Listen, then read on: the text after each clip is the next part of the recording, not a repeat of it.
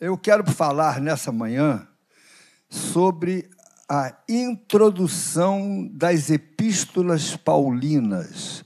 Vou começar pela primeira, Romanos, a introdução. Daqui a alguns domingos, quando eu voltar a pregar, que esse, esse mês não vai ser, vai ser só mês que vem, que eu, vocês só vão me ouvir uma vez por mês, porque Próximo domingo eu já não estou aqui, estou em Copacabana. O outro domingo é o pastor Patrick que prega. Domingo que vem é o pastor Rômulo, dia 12 de fevereiro. Domingo que vem, um dos nossos melhores pastores, pastor Rômulo. Bom, mas eu vou pregar sobre introdução das epístolas. Começo com Romanos.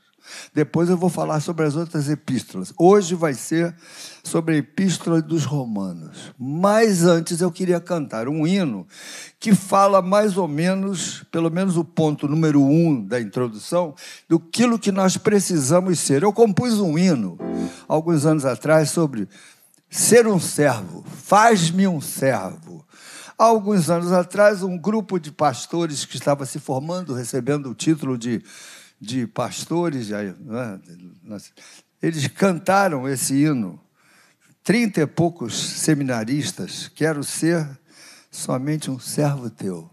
Eu fiquei feliz de saber que a minha música abençoa tanta gente por aí. Vamos lá?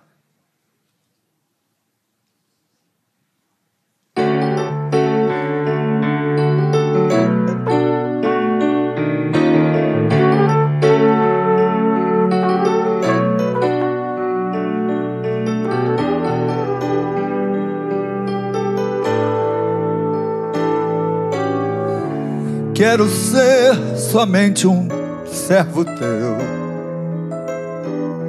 ser canal do teu amor,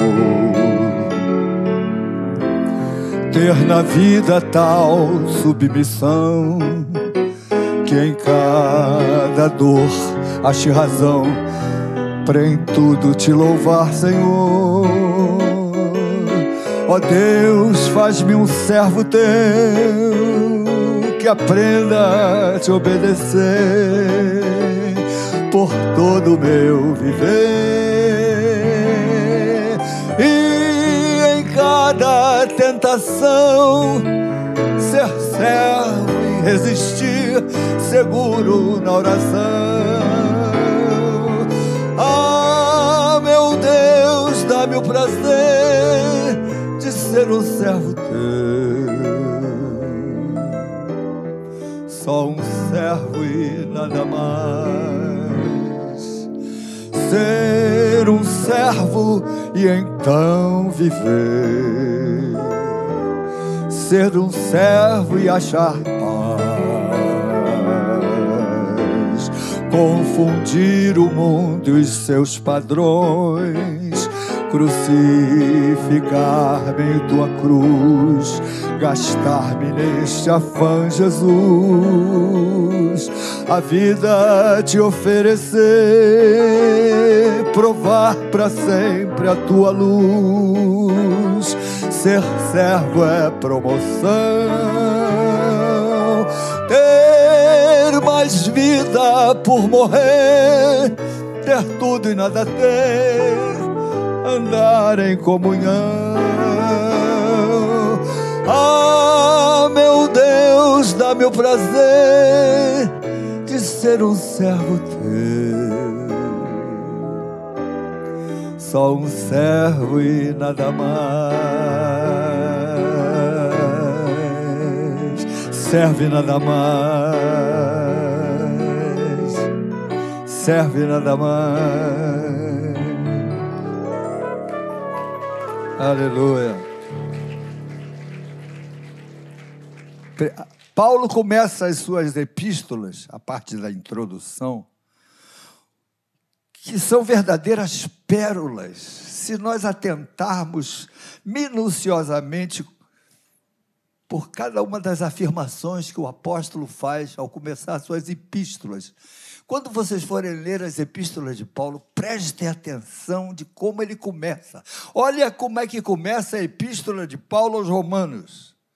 Paulo, servo de Jesus Cristo, chamado para ser apóstolo, separado para o evangelho de Deus, o qual foi por Deus outrora prometido por intermédio dos seus profetas nas sagradas escrituras, com respeito a seu filho o qual, segundo a carne, veio da descendência de Davi e foi designado Filho de Deus com poder, segundo o Espírito de Santidade, pela ressurreição dos mortos, a saber, Jesus Cristo, nosso Senhor, por intermédio de quem viemos a receber graça e apostolado por amor de seu nome para obediência por fé entre todos os gentios, de cujo número sois também vós, chamados para serdes de Jesus Cristo. A todos os amados de Deus que estáis em Roma, chamados para serdes santos, graça a vós outros e paz da parte de Deus, nosso Pai, e do Senhor Jesus Cristo. Meus irmãos, que introdução! Se não vejamos. A epístola, a introdução começa servo de Jesus Cristo. Afinal, quem precisamos ser? Ponto número um. Quando eu falar ponto número um, projeta aí, querida. Deus te abençoe. Quem precisamos ser? Paulo, servo de Jesus Cristo. Eu acho interessante e lamento algumas introduções de alguns pastores que quando vão começar a falar, eu tenho curso de formação em Harvard, me formei no Observatório Lunático de Vila Isabel e sou também professor de divindade, sou mestre em divindade. Eu fico pensando como é que alguém pode ser mestre em divindade, sabe tudo sobre Deus. Que ironia. Mas Paulo dá um banho na gente, dizendo: Paulo, o que é que eu sou? Eu sou servo, servo de Jesus. Eu não quero ter, ter outro tipo de introdução. Eu quero ser servo. Por isso que eu cantei esse hino. Quero ser somente um servo teu. Aprenda com o apóstolo. Seja humilde. Entenda que você é servo. E se, se você é servo, você tem um Senhor. E o seu, o seu Senhor é Jesus Cristo. Afinal de contas, quem nós precisamos ser? Precisamos ser servos e está bom. E já é mais do que, do que o suficiente se você for servo do Deus Altíssimo, servo do Criador do universo, servo daquele que tem todo o poder, servo debaixo de de quem todo joelho um dia vai se curvar e toda língua vai confessar que Jesus Cristo é o Senhor, para a glória de Deus Pai. Quando você sentir que valeu a pena, fala glória a Deus aí, tá? Nós estamos numa igreja pentecostal, não vamos perder a nossa característica, não. Nós não somos desequilibrados, mas nós não podemos ser mortos. Então, sentiu aquele foguinho na alma? Glória a Jesus. E também não precisa gritar, porque o teu irmão não é surdo, quem está do teu lado pode ter trauma, traumatismo acústico. Tá bom. Ponto 2. Se nós somos servos, o que, que nós devemos ser? Olha como é que ele continua.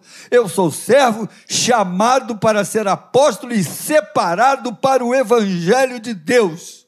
Eu sou separado para o evangelho. Eu posso ser professor, posso ser médico, posso ser lixeiro, posso ser secretária, posso ser costureira, posso ser doméstica, eu posso ser o que eu quiser, mas eu sou separado é para o evangelho.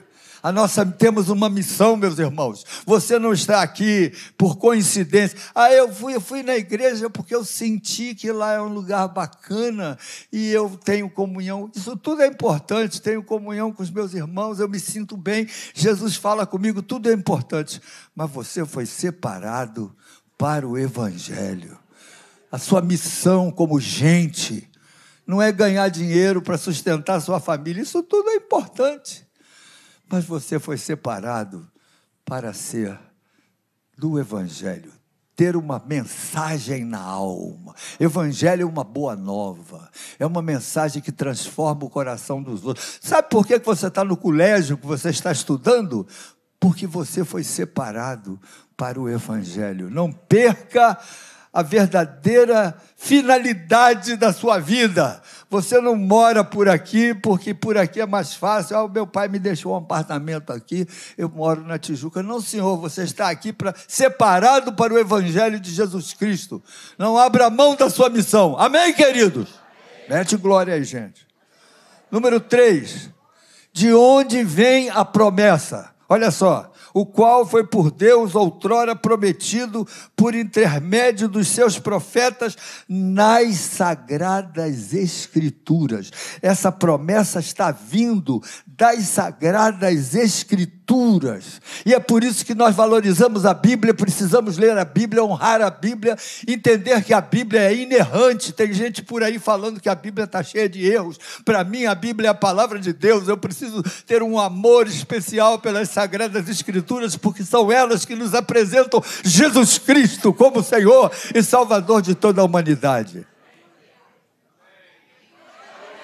Estou ah, gostando de ver hoje, viu?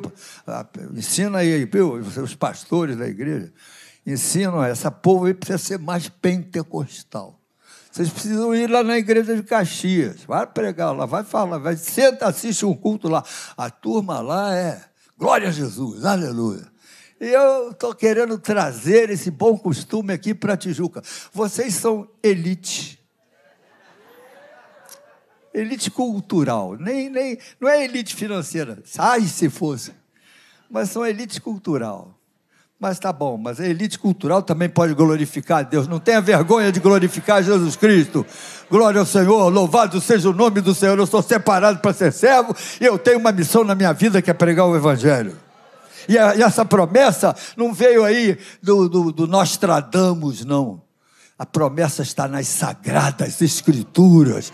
E é por isso que nós aqui somos, é, honramos a Bíblia. A Maranata não quer que a Bíblia seja é, re, reeleita. É uma nova forma de, de explicar a Bíblia. Nós abominamos esse tipo de incredulidade. A Bíblia para nós é a palavra de Deus. Aleluia. Estou gostando de ver Claudete. Glória a Jesus. Quarto ponto o que diz o Evangelho. Porque olha só, diz lá, segundo a carne, versículo 3, com respeito a seu filho, é isso que diz a Bíblia, com respeito a seu filho, o qual, segundo a carne, veio da descendência de Davi. Então, Jesus veio da descendência de Davi, homem. Jesus não veio como Deus. Existia uma espécie de heresia nos primeiros séculos, dizendo que Jesus não era homem. Jesus era Deus, mas não era homem. Então Jesus foi para a cruz assobiando. Porque Deus não sente dor. Deus, não, Jesus era homem, Jesus sangrou. Jesus morreu, mas ressuscitou. Ah, mas então não queiram tirar a humanidade de Jesus, porque essa é a, a autoridade de Jesus Cristo para perdoar os nossos pecados, porque precisava ser um homem para perdoar os meus pecados, e ele era homem. Mas ele precisava ser uma pessoa que não tinha cometido pecado, para ser o sacrifício perfeito, para que não se precisasse, não, não fosse preciso ir repetindo várias vezes o sacrifício de Jesus. Eu fiquei sabendo que a missa é um sacrifício de Jesus. Ah, eles repetem o sacrifício de Jesus. Mas Jesus não precisa, o seu sacrifício não precisa ser repetido, porque Jesus Cristo, ele era o Cordeiro de Deus, o sacrifício perfeito que tira o pecado do mundo. Glória a Deus. Então, de onde vem a promessa? Vem das sagradas escrituras. E o que que diz o evangelho? Jesus era homem mas também era ungido, ele foi designado, olha só, versículo 4: E foi designado filho de Deus com poder, segundo o espírito de santidade, pela ressurreição dos mortos. Então ele foi designado para ser filho de Deus com poder. E também essa autoridade veio a ele por causa da ressurreição dos mortos. Então Jesus era homem, era ungido, foi ressuscitado dentre os mortos, e o versículo termina assim: a saber, Jesus Cristo, nosso Senhor. Jesus Cristo é nosso Senhor. A Ele toda a honra, toda a glória, todo o poder pelos séculos dos séculos. O cara aprendi. Agora eu vou fazer igual aquele pastor de Caxias. Ele fala, quando ele faz assim, a turma acende. Quinto ponto. Essa introdução de Romanos é extraordinária, é uma pérola. Olha o quinto ponto. O que que nós recebemos ao crer no evangelho? Porque ele disse que Jesus Cristo foi designado Filho de Deus pela ressurreição dos mortos, a saber, Cristo, nosso Senhor, por intermédio de quem viemos a receber graça e apostolado. O que que nós recebemos ao crer em Jesus? Graça e apostolado. Em suma, graça, que é aquela misericórdia que nós não merecíamos, mas por causa do seu amor ele nos estendeu a sua graça, a sua misericórdia. Nós somos salvos pela graça e temos um apostolado. Paulo está falando aqui dele, mas ele representa toda a espécie humana. Nós recebemos o mesmo apostolado. O que é isso, apostolado? É uma missão. O apóstolo era aquele que era enviado por uma missão. Você também é enviado para uma missão. Talvez não na, para a China, mas você é enviado para o seu prédio, onde você mora. A sua missão é o colégio que você frequenta, é a família da qual você pertence. Vamos hoje a uma festa de aniversário da minha sobrinha. Olha o teu apostolado aí, vai para a festa de aniversário. Em vez de ficar perdendo tempo só falando de Flamengo, Vasco, Botafogo e Palmeiras, você pode falar das bênçãos que Deus fez na sua vida, como é que o Senhor Jesus libertou você de tanta coisa, a menos que você não tenha sido liberto de nada. Aí você está precisando de um novo encontro com Jesus. Tem gente que frequenta aqui e ainda não teve esse encontro. Por isso que de vez em quando a gente faz apelo aqui. É a pessoa que frequenta aqui há 20 anos se converte. Pastor, precisa de 20 anos. Tem gente que na primeira reunião se converte. Tem gente que não se converte nunca. Frequenta aqui, mas não se converte. Frequentar a igreja não significa que nós somos de Jesus. Você pode nascer dentro de um hangar. Isso não faz de você um avião.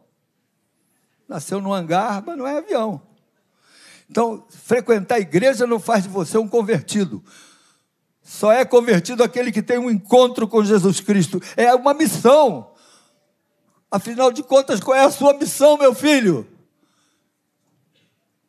Nós precisamos de uma missão. Ah, pastor, eu não sei falar direito. Deus não chama você para ser narrador de nada. Deus chama você para ganhar pessoas com uma, um folheto, com um livro, com um, um, sorriso, com um testemunho, com um ato de, de, de, consideração. A mãe dela morreu, você vai ao enterro, chega do lado dela, ela olha para você e diz: Você aqui, eu vim para ficar do teu lado. O que, que você vai me falar? Só quero ficar do teu lado. Isso é missão. Faz com que você ganhe a amizade, o coração aberto daquela pessoa. Então, o que, que nós recebemos quando cremos no Evangelho? Nós recebemos essa misericórdia,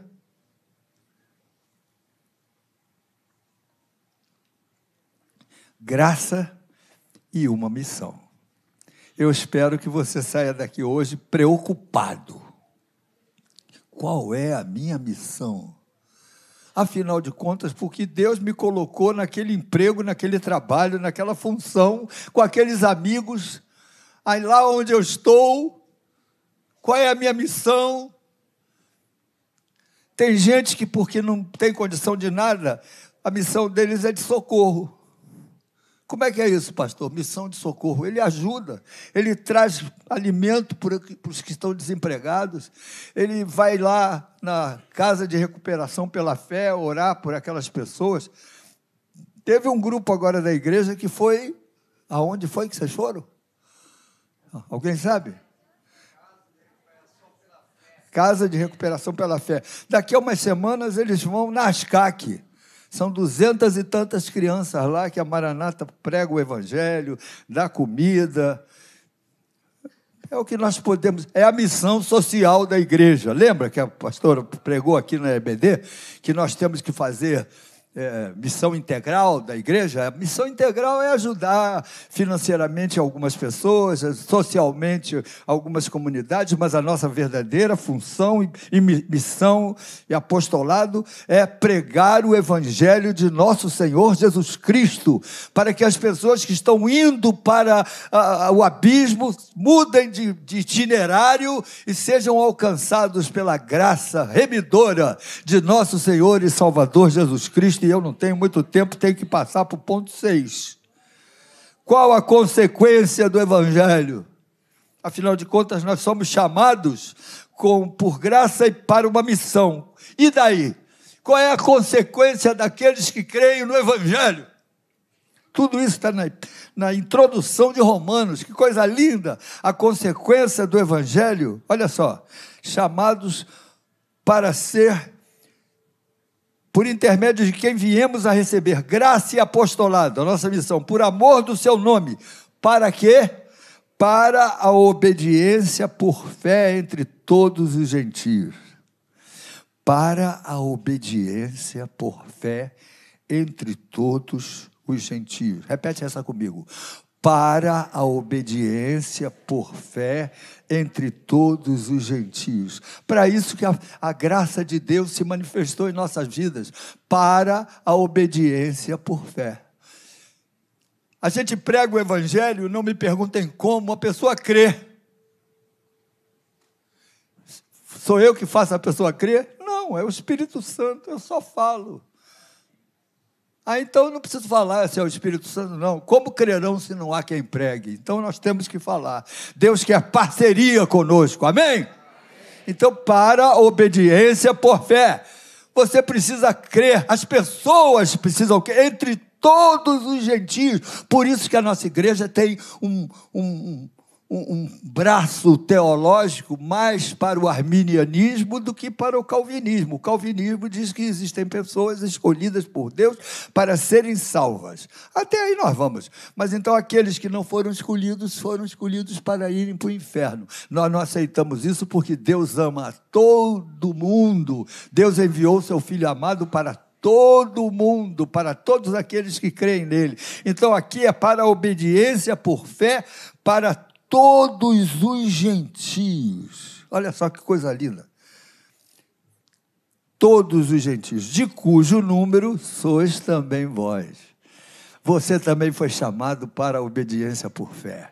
Você que está me ouvindo pela internet, você foi chamado para obediência por fé. Abra o coração, permita que o Espírito Santo toque no seu coração. Isso é toque de Deus não tem, não, não, nenhum homem toca no coração do outro, mas Jesus Cristo pode tocar no coração do pior pecador. Não há pessoas é, excluídas da mensagem do Evangelho. Todos nós somos incluídos para a obediência por fé entre todos os gentios.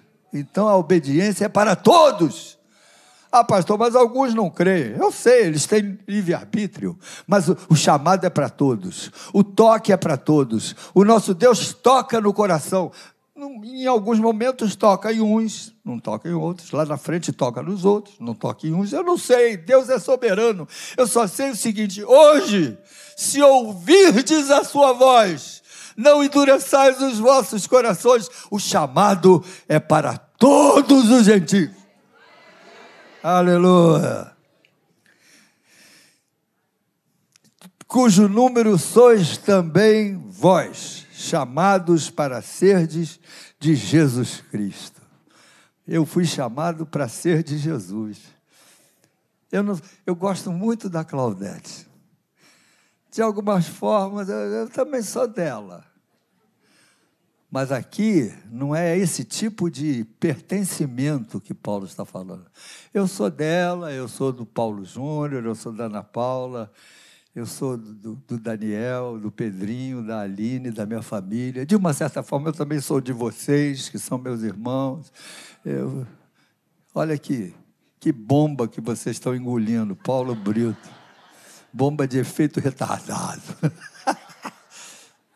Mas quando Paulo está dizendo aqui, chamados para ser de Jesus Cristo, é que Jesus precisa ser o meu primeiro amor. Ele precisa ser a razão da minha vida.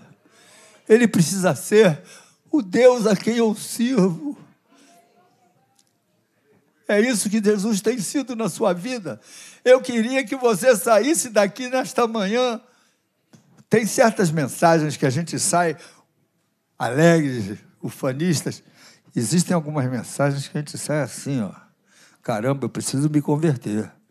Hoje eu preciso ter um encontro com Jesus. Hoje eu vou tomar a ceia. Jesus tem misericórdia de mim, que eu tome a ceia sem ser indignamente, porque eu sou chamado para ser de Jesus Cristo. Amém? Amém? Terminando, porque senão nós não tomamos a ceia. Sexto ponto com a consequência do Evangelho. Sétimo ponto: chamados para sermos santos. A todos os amados de Deus que estáis em Roma, chamados para serdes santos. Todos nós somos santos. Pastora Claudete, hoje na EBD, falou, disse que nós todos somos santos. Santo não é aquele que tem uma auréolazinha em cima e foi distinguido com, esse, com essa promoção espiritual, ele agora é santo. A igreja reconhece todos nós somos santos, porque todos nós somos separados para o louvor de Jesus. E se você não está separado, tem alguma coisa errada. Ah, pastor, então eu não posso nem torcer pelo Flamengo? Pode, é, Deus perdoa. Ah, eu não posso gostar de, de jiu-jitsu? Pode. Ah, eu quero assistir o, Uf, UFC. Pum, pum. É meio doido o negócio. Ah, pode, é mais um esporte. Se bem que cá para nós é um esporte meio anticristão, não é não? Só dá soco e pontapé, né? Já pensou um crente entrando no ringue? O cara vai, pera um momentinho, eu te amo, meu irmão, dá minha mão. Não, não fica, não, é, não tem jeito. Você pode gostar de, de corte e costura, pode gostar de, de viagem, de, de campeonato de vôlei, tudo isso é bom. Mas o primeiro amor da sua vida tem que ser o que você é separado. Você olha para uma pessoa, olha para ela e diz assim, será que essa pessoa aqui, preciosa, será, será que ela está salva? Será que ela crê em Jesus Cristo? Sentou do meu lado mais do que 20 minutos, eu preciso puxar conversa. De vez em quando a gente leva uns foras. Ah, tá bom. Todo mundo que quer ser exemplo de vida cristã vai encontrar barreira, mas não faz mal. Você prega a mensagem. Uma vez eu sentei do lado do meu professor de, de biologia, da faculdade. Biologia? Uma outra matéria, professor na faculdade de medicina, e eu estava indo para Teresópolis, sentei do lado dele, professor, que alegria, eu já tinha me formado. Eu, tudo bem, tudo bem, que bom, eu estou indo para Teresópolis, o senhor também, é legal. Professor, o senhor crê em Deus? Ele olhou para mim e disse assim: Eu não creio e tenho raiva de quem crê. Aí eu botei o rabinho entre as pernas, calei minha boca e fiquei quieto a viagem toda. Alguns foras você vai tomar. Por outro lado, você vai ter experiências lindas quando você exerce a honra, o privilégio de falar das maravilhas de Deus que Deus tem operado na vida de tanta gente, dos testemunhos que você fica sabendo na igreja, por isso que a gente precisa estar na igreja, na comunhão. Não é só para ficar sentado ouvindo um pastor, não. Eu preciso beber das bênçãos dos meus irmãos. Eu desafio vocês a terem irmãos e amigos entre os irmãos que creem no Senhor. Não vá embora disparado para o almoço. Faça da sua igreja o seu momento de comunidade, de amor. Por isso que nós gostamos de certas, certos ministérios que fazem com que nós nos unamos mais uns com os outros. Querem ver um? Coral. Nós estamos instituindo uma nova etapa do coral da Maranata. O nosso maestro é um maestro top. Maestro Marcelo Bonfim, primeiro flautista da orquestra, vai ser o maestro do nosso coral e nós estamos convocando você para cantar no coro. Normalmente a gente canta uma vez por mês. Seria hoje, na Santa Ceia, o coral cantaria. Você não quer participar do coral? Tem que vir no ensaio domingo, três e meia. Vem e já fica para o culto da noite. Ah, pastor, domingo, três e meia não dá. Mas tem um ensaio na quarta-feira, às sete e meia. Venha para o ensaio da quarta-feira. Tire a quarta-feira para ensaiar no coral. Se você é homem, eu estou convocando os homens dessa igreja a participarem do coral uma vez por semana. Venha estar com a gente, meu filho. Venha louvar a Deus. Ah, pastor, eu sou bem desafinado. Não é não. Você você começa a cantar e você afina. Quem canta, afina. É só treinar, é questão de treinamento, pastor, o senhor não me conhece. Eu posso cantar dez anos que eu vou permanecer desafinado. Tá bom, aí você não vai conseguir cantar no coro. Mas é um em um milhão, o resto canta. Então venha, venha cantar no coral com a gente. Venha ser separado para ser santo. Que Deus abençoe sua vida. Que coisa linda é a introdução aos Romanos. A próxima vez que eu pregar, eu vou pregar sobre a introdução aos Gálatas e depois aos Efésios. E depois assim nós vamos continuar com as introduções das cartas paulinas. Que Deus te abençoe em nome de Jesus. Aleluia!